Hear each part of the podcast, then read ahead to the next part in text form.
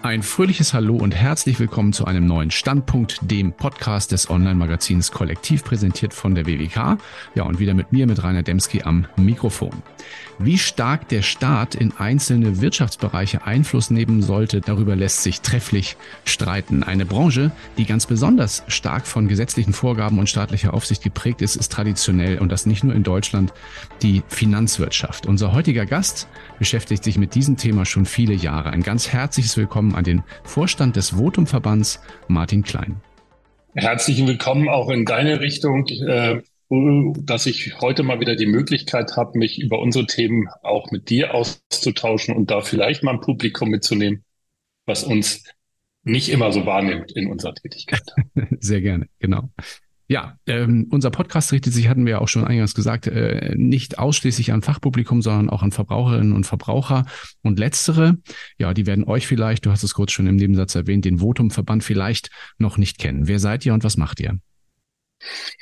Klar, also ein klassischer Unternehmensverband wird von Verbrauchern in erster Linie erstmal nicht so wahrgenommen, aber die Unternehmen, die bei uns vertreten sind, die richten sich natürlich mit ihrer Dienstleistung an Verbraucher. Bei uns sind seit 1995 die Unternehmen organisiert, die in Deutschland sich mit ihrer Finanzberatung, Versicherungsberatung an Verbraucher wenden und denen eben eine Altersvorsorge vermitteln, eine Lebensabsicherung, die Lebensrisiken, die man so hat und eben auch Kapitalanlagen. Alle die, sage ich jetzt mal so, Unternehmen, die nicht Banken sind, sondern das ähm, gewerblich machen. Rund um diese äh, beratenden Unternehmen sind bei uns organisiert im Verband äh, Versicherungsunternehmen, Investmentfondsgesellschaften, ähm, Häuser, die eben ähm, Kapitalanlageprodukte anbieten, ähm, die dann eben auch geeignete Produkte für Verbraucher sind. Und was macht man als Unternehmensverband? Tja, man möchte natürlich, dass die Unternehmen einen guten Rahmen haben, in dem sie arbeiten können. Da müssen wir mit der Politik drüber in die Diskussion gehen. Und da macht es immer für Unternehmen wenig Sinn, wenn sie das alles alleine machen müssen. Das muss dann nicht jedes Unternehmen für sich machen, sondern das macht man dann am besten im Verbund. Dafür sind wir da.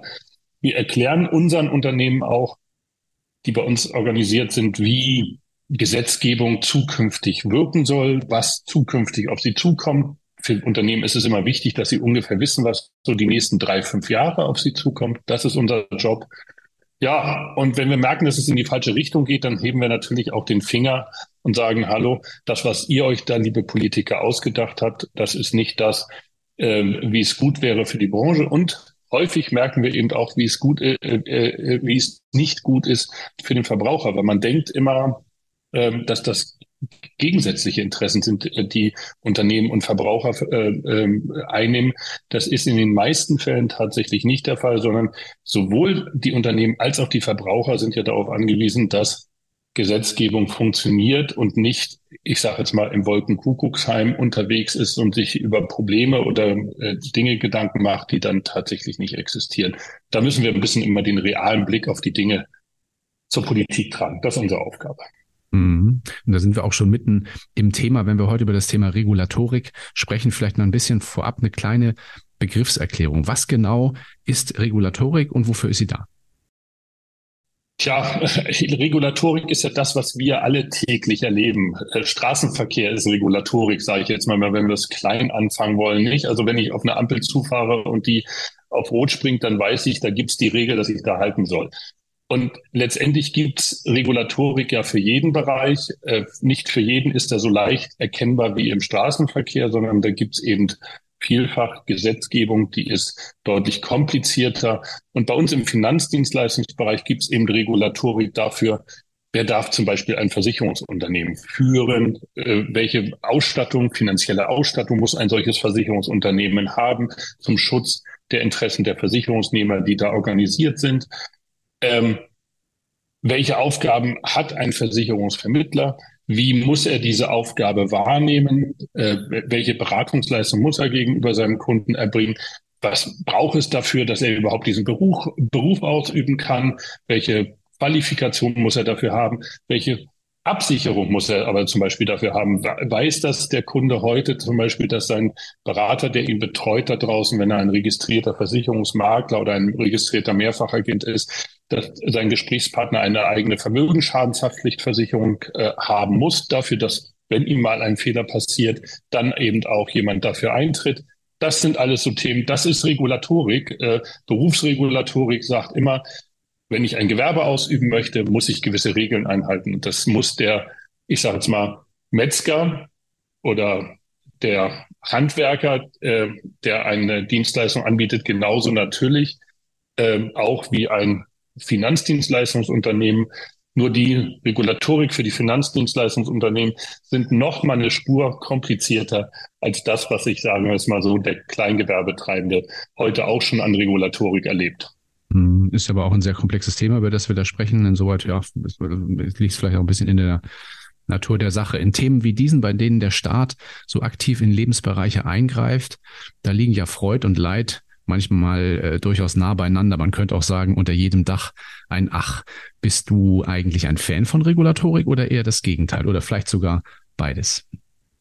Naja, als äh, gelernter Rechtsanwalt ist man ja Freund von Gesetzen. Also da, äh, das hat man schon irgendwie mit der Muttermilch aufgenommen, dass einem Gesetze durchaus recht sind. Und das ist ja auch der Gegenteil äh, oder das Gegenteil von Anarchie. Wir brauchen viele Regulatorik, um miteinander ähm, zu leben.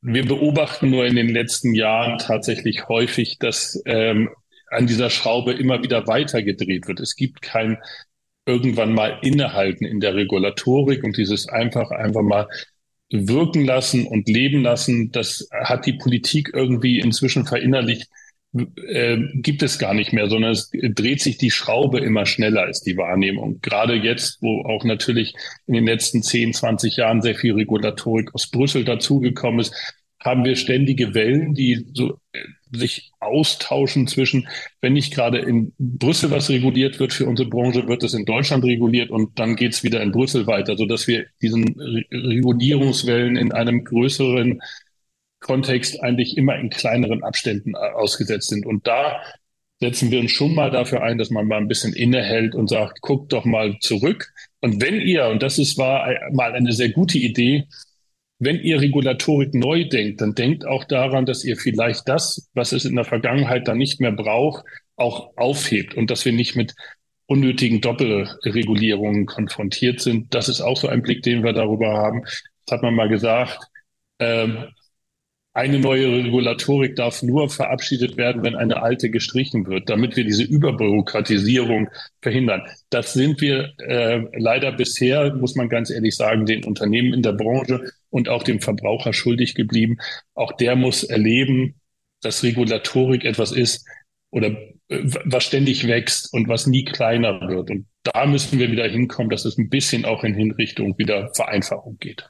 Mhm, das ist ja auch so ein bisschen auch eine Aufgabe, die ihr im Verband so ein bisschen also wahrnehmt, ne, daran aktiv mitzuwirken. Du hast das Stichwort Brüssel genannt, also ihr seid auch auf europäischer Ebene ähm, aktiv und unterwegs. Worin unterscheidet sich aus deiner Sicht speziell auch in unserer Branche oder in der Finanzbranche die deutsche Regulatorik von der anderer europäischer Länder oder vielleicht auch weltweit? Ja, spannend. Ähm, Brüssel will ja Regeln für einen gemeinsamen Markt in Europa schaffen und sagen, in allen Ländern soll insbesondere im Finanzdienstleistungsbereich, im Finanzmarkt ein, ein gleicher, äh, ein gleiches Level, äh, ein sogenanntes Level Playing Field äh, herrschen, so dass wir darauf vertrauen können, dass der äh, französische Verbraucher äh, äh, und der deutsche Verbraucher gleich reguliert werden. Ähm, und dass eben auch Unternehmen grenzüberschreitend tätig werden können und sagen können, das, was ich hier an äh, Dienstleistung anbiete in meinem Land, kann ich auch in dem anderen Land anbieten, weil ich weiß ja genau, wie es geht. Ich habe die gleichen Regeln und dann muss ich da, äh, muss das ja da äh, drüben genauso funktionieren. In den letzten Jahren haben wir aber immer wieder beobachten müssen, dass gerade Deutschland dazu neigt, an den europäischen Regelungen, die dann getroffen werden, noch etwas oben drauf zu setzen, dran zu schrauben, mehr zu machen. Ähm, das ist unter dem schönen Begriff Goldplating äh, in Europa schon bekannt, nach dem Motto, wir, wir können das immer noch ein bisschen besser als das, was ihr da in Europa gemacht habt. Wir können da noch mehr draus regulieren. Und da müssen wir auch immer wieder darauf achten und sagen, guck mal, es gibt doch für das schon eine europäische Richtlinie. Wir müssen jetzt nicht in Deutschland noch einen oben draufsetzen und es noch komplizierter machen. Und dann beobachten wir eben auch, das ist auch immer so eine Sache, ähm, die Deutschen sind, was vieles angeht, teilweise sehr schnell am Start und wollen dann mit äh, äh europäischer Regulierung sofort loslegen, während andere Länder äh, sich da viel, viel mehr Zeit für lassen und sagen, ach, das können wir aber auch so machen oder vielleicht in einer anderen Stufe erstmal so machen und auf ihre Märkte ein bisschen mehr Rücksicht nehmen, wenn in Deutschland man doch sehr so ähm, korrekt das Ganze abarbeiten möchte. Das hat ja auch seine Vorteile. Nur wir haben dann teilweise auch in Europa Wettbewerbsnachteile, die wir beobachten müssen, wenn, wenn in den anderen Ländern da nicht so genau drauf geachtet wird. Und wir müssen auch wirklich immer ein bisschen aufpassen, dass wir teilweise wirklich da so ein bisschen die Kirche im Dorf lassen und sagen, ja, wenn wir jetzt in Europa einmal den Weg gegangen sind, dann müssen wir uns nicht in Deutschland nochmal Gedanken darüber machen, wie es dann noch wieder hätte besser sein können. Mhm. Ja, das ist vielleicht auch ein Phänomen, das in anderen Branchen auch gibt. Das Thema Bürokratisierung ist ja ein weites Feld. Ähm, das, dass der Finanzsektor äh, in, in, in Wirtschaftsnationen wie Deutschland traditionell äh, sehr stark reguliert äh, wird, das ist bekannt. Äh, meine Frage ist aber, warum ist das eigentlich so, gerade speziell in dieser Branche? Naja, also wir haben es ja mit Produkten zu tun, die Vertrauen brauchen. Also wir brauchen Firmen, die nehmen große Summen entgegen, die verwalten die Spargelder, die, die, die, die Einkommen der Menschen. Und das tun sie, ja, ich sage jetzt mal, unsichtbar. Also es ist ja nicht so, dass der Kunde jetzt die Möglichkeit hat, jeden Tag seine Gelder, die er bei einer Versicherung äh, hinterlegt hat in irgendeiner Form oder die auch bei einer Bank hat, immer wieder hinzugehen und nachzuzählen in irgendeiner Form, sondern er muss darauf vertrauen, dass diese Unternehmen stabil sind, eine äh, große Finanzstabilität aufweisen, dass sein Geld auch da sicher ist. Und dieses Vertrauen kann er natürlich äh, insbesondere dann gewinnen, wenn die Regulatorik in der Hinsicht stimmt und wenn die Aufsichtsorgane diesbezüglich dann eben auch sagen können, ja, wir haben da regelmäßig einen Blick drauf, wir können diese Unternehmen auch kontrollieren. Deswegen, da versteht man das, das ist eine vertrauensbildende Maßnahme, die es braucht. Das ist ja anders als zum Beispiel, dass ich in einem Warenhaus hingehen kann und gucken kann, ich vergleiche jetzt mal äh, fünf Messer miteinander, das eine ist schärfer, sieht ein bisschen stabiler aus und dann vertraue ich meinem direkten eigenen äh, Urteil, was ich da fälle, das habe ich bei den Produkten, die wir anbieten, als Anlageberater, aber auch als Versicherungsvermittler habe ich das ja nicht, sondern da braucht es dann eben eine zu, äh, zusätzliche Instanz, die wirklich auch das Signal gibt. Wir gucken dieser Branche auch über die Schulter und achten darauf, dass der Kunde hier mit guten und fairen Produkten bedient wird. Das ist deswegen so wichtig Thema. Mhm. Das hast du aber eben auch schon ein bisschen angesprochen, also sagen wir ein bisschen die Überregulierung oder äh, Phänomene, wo man eben doppelt reguliert. Wann ist denn aus deiner Sicht äh, Regulatorik eigentlich angemessen und wann wird sie, ähm, wann wird sie zu viel? Ja, das, wenn man das immer so wüsste, wenn man das immer so wüsste, wann ist dieses zu viel erreicht? Weil äh, ich glaube ja daran, dass auch der, die Menschen, die sich in Brüssel Gedanken machen über Gesetze, natürlich eigentlich immer das Beste wollen. Nur dieses beste Wollen ist natürlich dann teilweise wirklich äh, überzogen, weil sie es häufig damit einhergeht, dass Menschen Gesetze machen, die in der Branche selber noch gar nicht gearbeitet haben. Das sind äh, junge Absolventen von Universitäten, die gehen nach Brüssel und gehen dann in eine äh, Kommission, in eine Abteilung, dann sollen, kriegen sie ein Gesetzesvorhaben äh, hingelegt und dann sollen sie sich Gedanken machen, ich sage jetzt mal auf dem grünen Tisch, äh, wie dann idealerweise aus ihrer Sicht etwas stattzufinden hätte.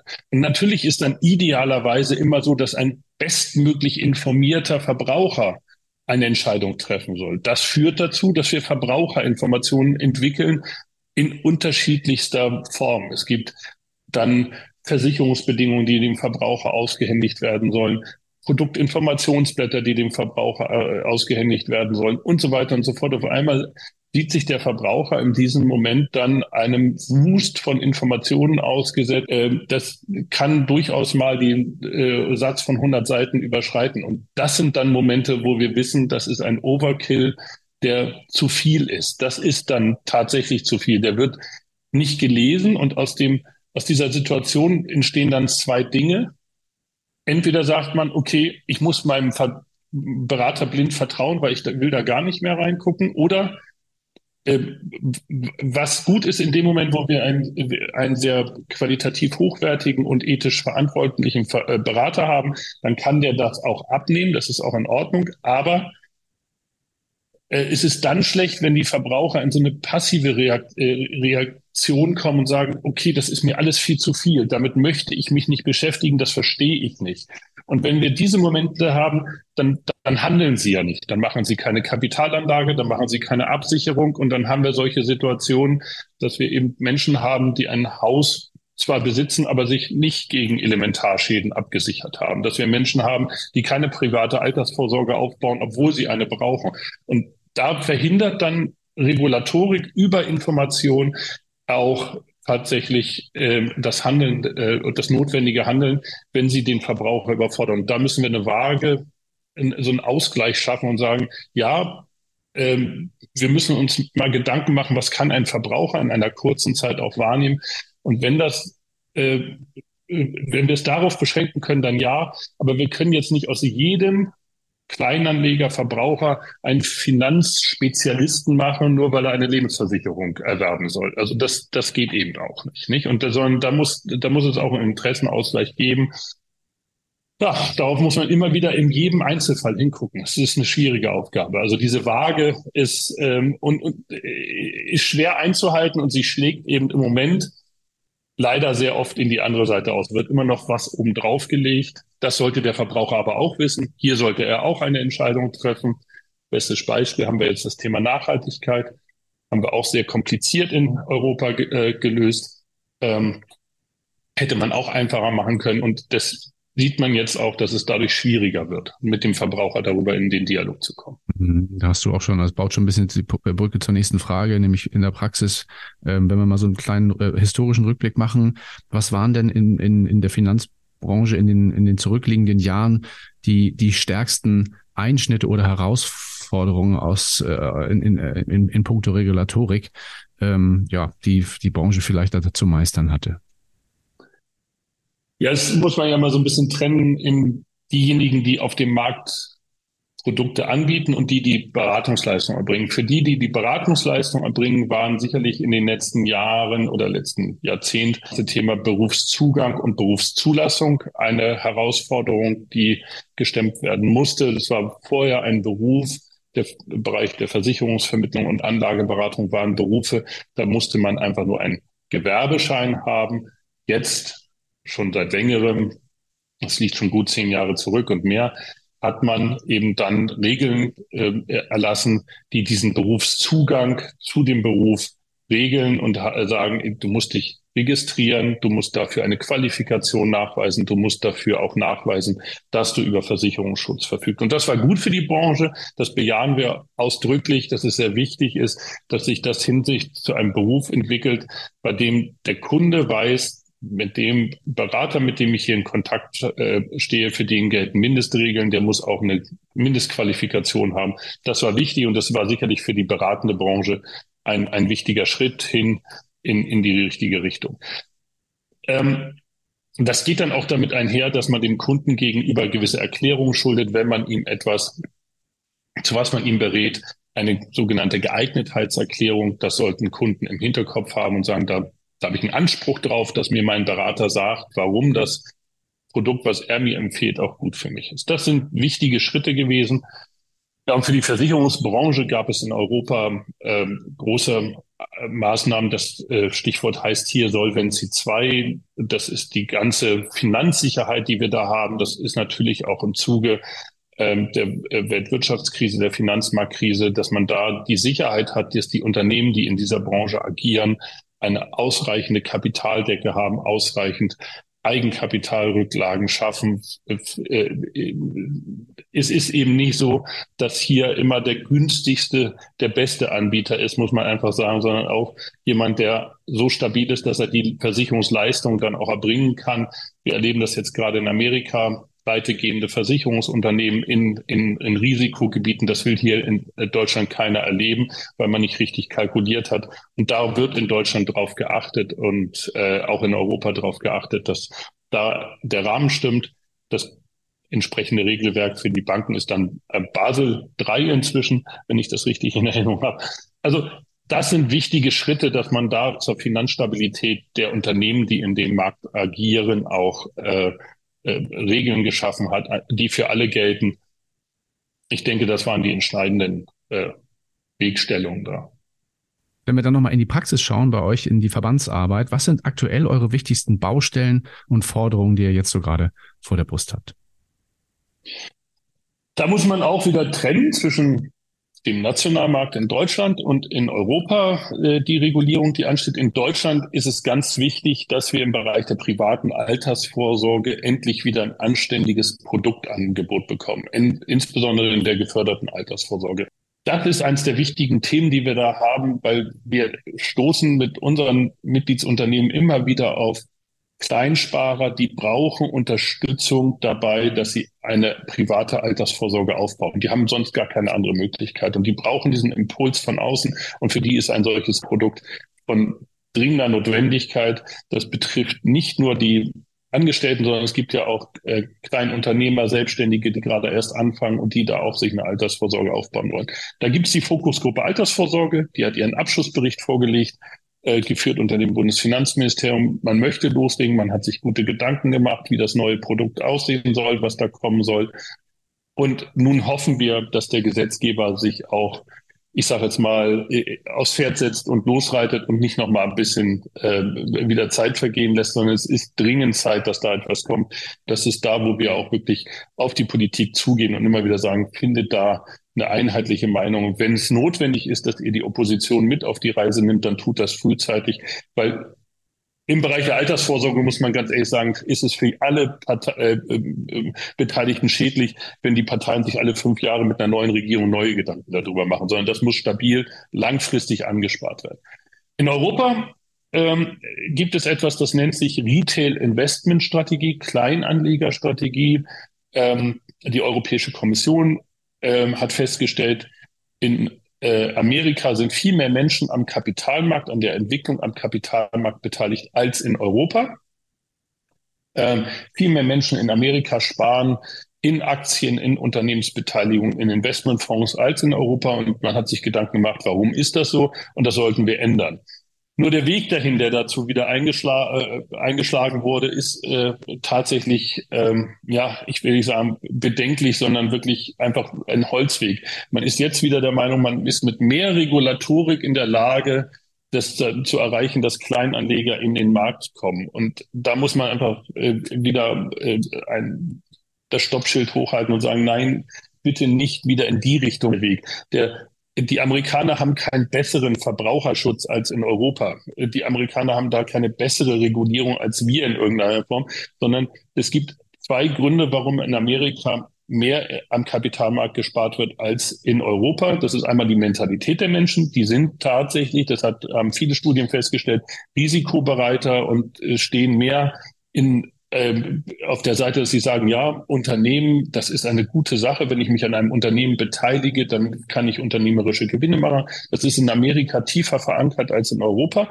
Diesen Gedanken müssen wir sicherlich weiter tragen. Und das nächste ist, die Amerikaner haben einen Aktiensparplan, einen staatlich, ähm, ich sage jetzt mal geregelten Wertpapiersparplan, der da steuerliche Anreize setzt, der auch von den Arbeitgebern bezuschusst wird, dass Menschen eben in ähm, Kapitalmarkt in Wertpapieren Formen sparen. Und da haben sie steuerliche Vorteile, so dass selbst junge Arbeitnehmer schon sehr früh an Kapitalmarktinvestitionen gewöhnt werden. Dass dieses Investitionsklima, auch staatlich geförderte Investitionsklima, haben wir nicht flächendeckend in Europa. Liegt auch einfach daran, dass wir nicht flächendeckend das gleiche Steuersystem haben. Da wird man auch lange nicht hinkommen. Aber dafür muss dann jeder Nationalstaat eben etwas tun. Und da hat sich gerade, und da verzahnt es sich dann wieder, die äh, Arbeitsgruppe Altersvorsorge auch Gedanken dazu gemacht, wie das kommen kann. Aber das ist wichtig und das muss jede Staat, das kann nicht über Europa im Moment gelöst werden. Das ist das wichtige Signal, was wir da geben wollen. Deswegen müssen wir uns mit Europa da schon wieder sehr über den richtigen Weg auseinandersetzen. Geht nicht anders. große Themen, an denen ihr da dran seid. Ähm, wenn wir schon in die Zukunft äh, blicken, vielleicht auch mal so ein bisschen in die aktuelle Situation und äh, zur, zur Abschlussfrage. Ähm, du hast es ja vorhin äh, gut beschrieben, äh, wie so diese, diese Wellen der Regulatorik entstehen, dass manchmal eben auch Krisen dem vorangehen, äh, das dann so ein bisschen anstoßen. Wir leben ja aktuell in wirtschaftlich durchaus herausfordernden Zeiten. Manche sprechen sogar von einer drohenden Rezession. Äh, womit rechnet ihr? Rechnet ihr damit, dass äh, diese Marktlage jetzt eine neue Regulatorikwelle anstößt oder wird es da vielleicht eher ein bisschen ruhiger? Wenn sie eine Re Regulatorikwelle anstößt, dann haben wir mal die Hoffnung, dass ähm, nicht nur die nationale Regierung, sondern auch die europäischen ähm, Behörden und, und Einrichtungen erkennen, dass eines der größten Wirtschaftsförderungsprogramme tatsächlich die Entbürokratisierung sein könnte. Wir könnten ein kostenloses, wir müssten da nicht Fördergelder in irgendeiner Form in die Hand nehmen, sondern wir könnten tatsächlich Unternehmen entlasten, indem wir sie von Bürokratie entlasten. Und wenn sie diese Ausgaben nicht haben, dann haben sie Investitionskapital für andere Seiten. Das ist eine meiner großen Hoffnungen, dass wir das irgendwann einmal einsehen, dass ein solcher Bürokratieabbau auch in einer, gerade in einer Rezession, äh, ein, ein Signal sein kann für die Unternehmen, dass es in die richtige Richtung geht. Leider sieht man wieder gegenstehende Tendenzen, die das Ganze äh, konterkarieren, aber dafür würden wir tatsächlich uns aktuell stark machen, zu sagen, begegnet doch diesem Abschwung, den wir hier im Moment sehen oder auch der Stagnation, damit, dass ihr Bürokratie tatsächlich abbaut, damit die Unternehmen mal durchatmen können. Äh, schafft ein paar Meldepflichten ab, die sie schon lange nicht mehr brauchen. Dadurch äh, bindet ihr dann eben nicht mehr Personal für ich sage jetzt mal, Unnötiges, sondern habt es frei, auch das Unternehmen wieder wachsen können, ihr, ihr, ihr Angebot entwickeln können. Das ist ein Signal, was wir massiv weiter verfolgen wollen, auch reintragen wollen. Und ähm, wir unterstützen da auch die Bundesregierung. Ähm, Teile der Bundesregierung wollen diesen Weg gehen. Das Bundesfinanzministerium hat das heute auch und in den letzten Tagen schon verlautbaren lassen, dass sie diesen Weg äh, beschreiten wollen. Da können wir sie nur drin bestärken, dass das der richtige Weg ist, weil in einer solchen Situation dem äh, Unternehmen noch mehr Bürokratie aufzulasten, führt dazu, dass wir dann Abwanderung haben. Und das ist sicherlich nicht das, was wir haben wollen. Äh, es macht ja keinen Sinn, wenn wir zwar alles perfekt regulieren, ähm, nur die Unternehmen dann einfach sagen, dann machen wir es äh, aus Räumen, in denen viel, viel weniger äh, Regulierung herrscht und äh, für uns eben ähm, dann aber nicht bessere Ergebnisse erzielt werden. Und das ist etwas, äh, was ein dickes Brett ist, was äh, es sicherlich auch noch die nächsten Jahre zu bohren gilt, ja. Mhm. Und für euch natürlich auch da noch genug Arbeit und genug äh, ja, Betätigungsfelder geben wird beim, im Verband. Das bleibt nicht aus. Ansonsten müssen wir dann natürlich immer wieder auch ähm, bei den Plänen, die da so anstehen, immer wieder darauf hinweisen und sagen, macht es, wenn ihr schon regulieren wollt, dann doch ein bisschen anders. Das ist ähm, ab und zu ist man da erfolgreich, ab und zu stöhnt man und denkt, äh, warum hat das nicht geklappt? Äh, vielleicht in der nächsten Runde. Das sind auch unterschiedliche Gesprächspartner, die man da hat, mit unterschiedlichem Verständnis. Das ist leider so. Ja, ja sehr kleinteiliges Geschäft kann ich mir vorstellen, aber es macht sicherlich auch, ist auch spannend, kann ich mir vorstellen. Ja. ja, man muss sich immer wieder neue Fragestellungen eindenken und vor allem muss man in der Lage sein, das dann auch dem Gegenüber ähm, zu erklären warum es vielleicht, äh, was er sich da vorgestellt hat, nicht so der richtige Weg ist. Das ist ja auch enttäuschend für einen Gesetzgeber, wenn er dann hört, dass er sich da Gedanken gemacht hat, die so gar nicht ankommen, aber so ist es häufig, ja. Ja, Martin, ich habe, äh, das war ein tolles Gespräch, äh, habe viele Einblicke gewonnen in ein sehr, sehr spannendes Arbeitsfeld bei euch im Verband, aber natürlich auch in, in, in, in, in der politischen Arena. Äh, und ich glaube auch unsere Zuhörerinnen und Zuhörer haben da so einiges mitgenommen. Vielen lieben Dank, dass du heute dabei warst. Danke, dass ich das mal erklären konnte, äh, wenn wir mal die Hintergründe ansprechen. Genau. Gerne wieder.